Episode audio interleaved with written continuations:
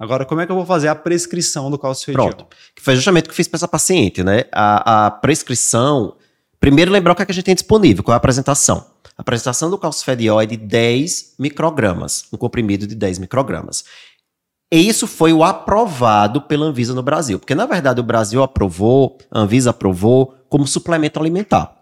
Se a gente for pegar os estudos, a maioria dos estudos que mostraram um, aumento da vitamina D sérica com o uso do calcifediol, eles usaram dose de 20 microgramas.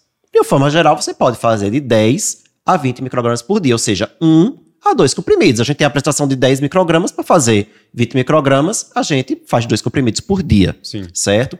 E não tem, ó, é, é dose diária.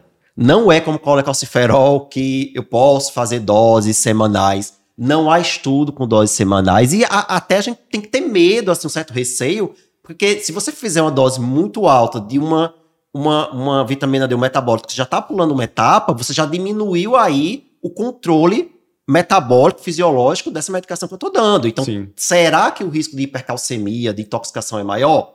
Não, é interrogação, não posso dizer nem que sim nem que não.